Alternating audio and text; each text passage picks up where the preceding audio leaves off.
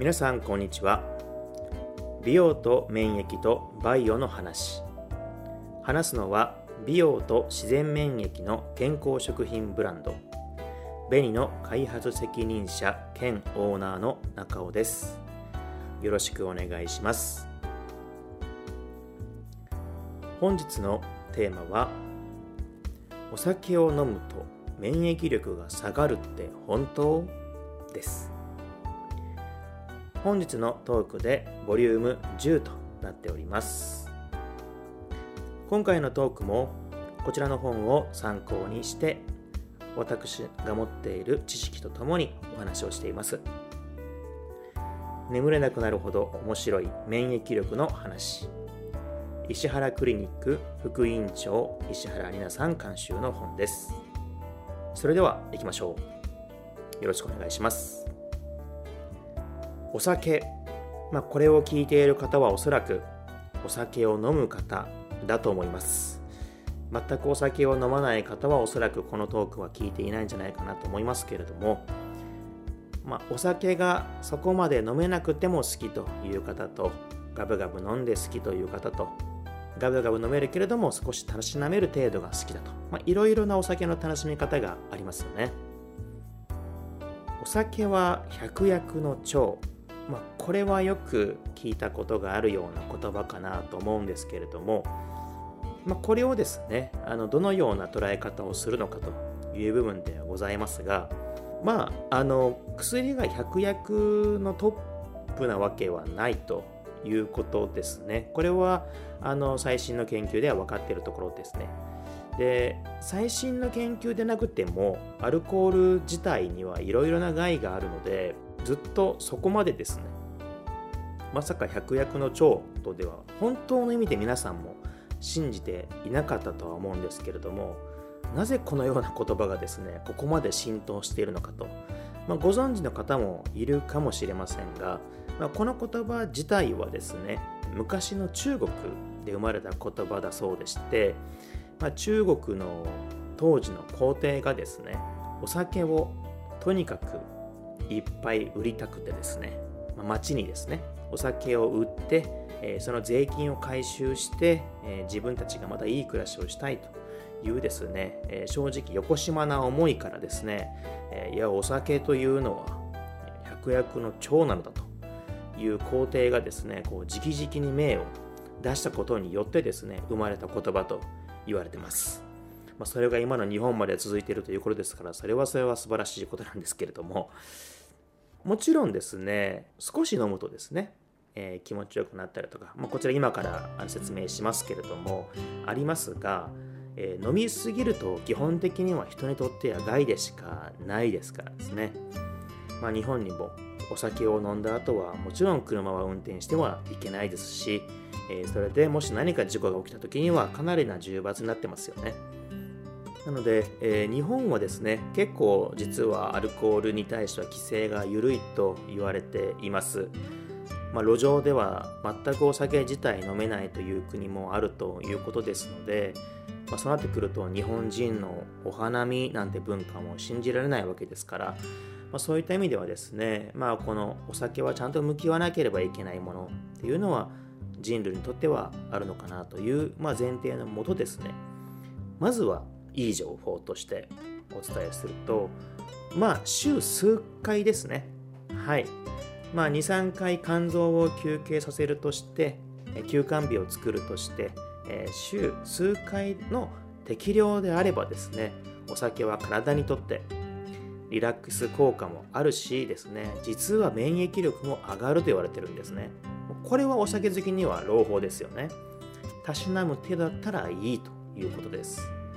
ただアルコール自体はこれ有害じゃないですか。体にとっては必要のないものですと。ではなぜ免疫力は上がるんですかね。でこれは実はですねアルコールを取り込むことで体は体内から尿を増やして尿を通してアルコールを出そうとする、まあ、お酒を飲むとトイレが近くなると言いますよね。それは全くその通りで体がそのような動きをしようとする時に副交感神経が働くそうなんですね。これ前回のトークでも出てきましたね。副交感神経です。まあ、ベータエンドルフィンが発生して幸せホルモンが出てですね。で結果的に細胞も生き生きしてですね免疫力が上がるエネルギーを生み出しやすくなると言われています。ですので適量で週数回であればですね免疫力も上がるし体にとってもいいというのはあるそうです。でもこれはだいたい飲み始めてから1時間から2時間ということですね。と言われているそうです。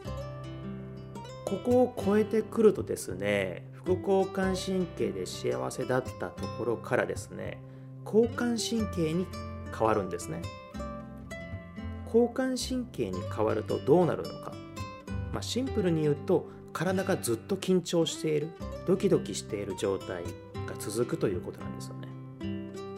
でこうなってくると違うところにエネルギーが使われ続けますので緊張するとですね体のどこにパワーかかってますかね。はい。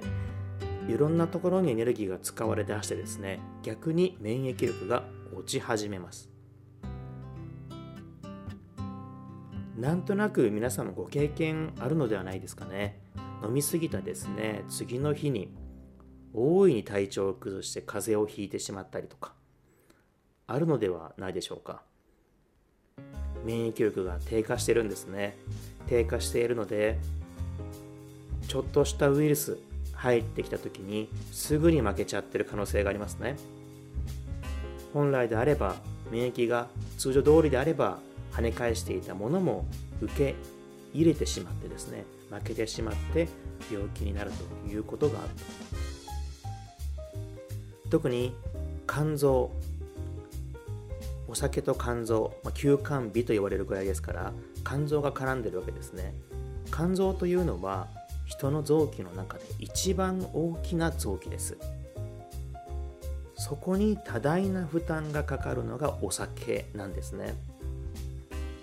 ということはですねお酒を飲めば飲むほど肝臓はアルコールを分解しようとする。動きをするわけですよね。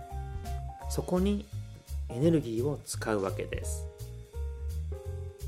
もし甘いお酒だとそこにさらに糖を分解するという工程も入ってきますよね。そこにもエネルギーを使うわけです。結果的に本来であれば体内にある脂質とかですね糖質とかをエネルギーに変えてですねどんどん体を元気にしてくれる細胞たちもですね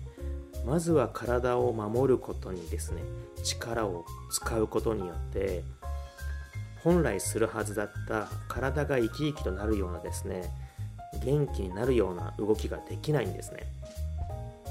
結果的に免疫力が下がる。これはもうお酒を飲むことによって細胞が頑張るエネルギーがそっちに行っちゃうからなんですね。今後今日こちらを撮っているのは2021年の6月25日で緊急事態宣言もですね全体的には明けてですねまん延防止という形で一部の都市ではですねお酒を飲む時間帯だったり量だったりグループだったりに規制がかかっているような状態です。おそらくまん延防止という大きな制度を使ってなくても制限をしている地方はあるかもしれないですね。そういう都市や町もあるかと思います。ただ久しぶりに外で飲むお酒は美味しかったりしますよね。ついつい飲みすぎてしまうかもしれません。その時に免疫力は必ず下がっていることを覚えておいてください。今はマスクをすることが当たり前になっていますので一時的なものですね。口から鼻から吸い込むようなウイルスに関しては非常に強くなっているとは思います。が体のベースとしては弱まっていることは間違いありませんのでまず飲む量ですね、えー、適量を気をつけていただくこと、はい、もしこの時期に、えー、風邪をはじめですね病気になってしまった時はですねやはり多くの方が心配をされると思いますのでそうなる前にですねえ自分自身ができることとしてえ飲みすぎないというまシンプルなことですね。はい。是非気をつけていただいてまずは身を守ることから自分の身を守ることが自分の身の回りの人の安全を守ることにもつながっていくと思いますのでですね。是非ですねお酒の飲み方気をつけながらですね免疫力を下げずに毎日を過ごしていければいいですね。今日のお話はここまでになります。今日お話しした内容も出版をされている本で得た知識と私が細胞に働きかける健康食品ブランドを作る過程でですね得た知識をもとにトークをさせていただきました。実際のエビデンスや研究成果に基づいてお話ししておりますがデータの捉え方や活用方法については人それぞれでございますので自分の参考になったなというところだけ切り取っていただければ幸いです。それでは最後まで聞いていただきましてありがとうございました。またお会いしましょう。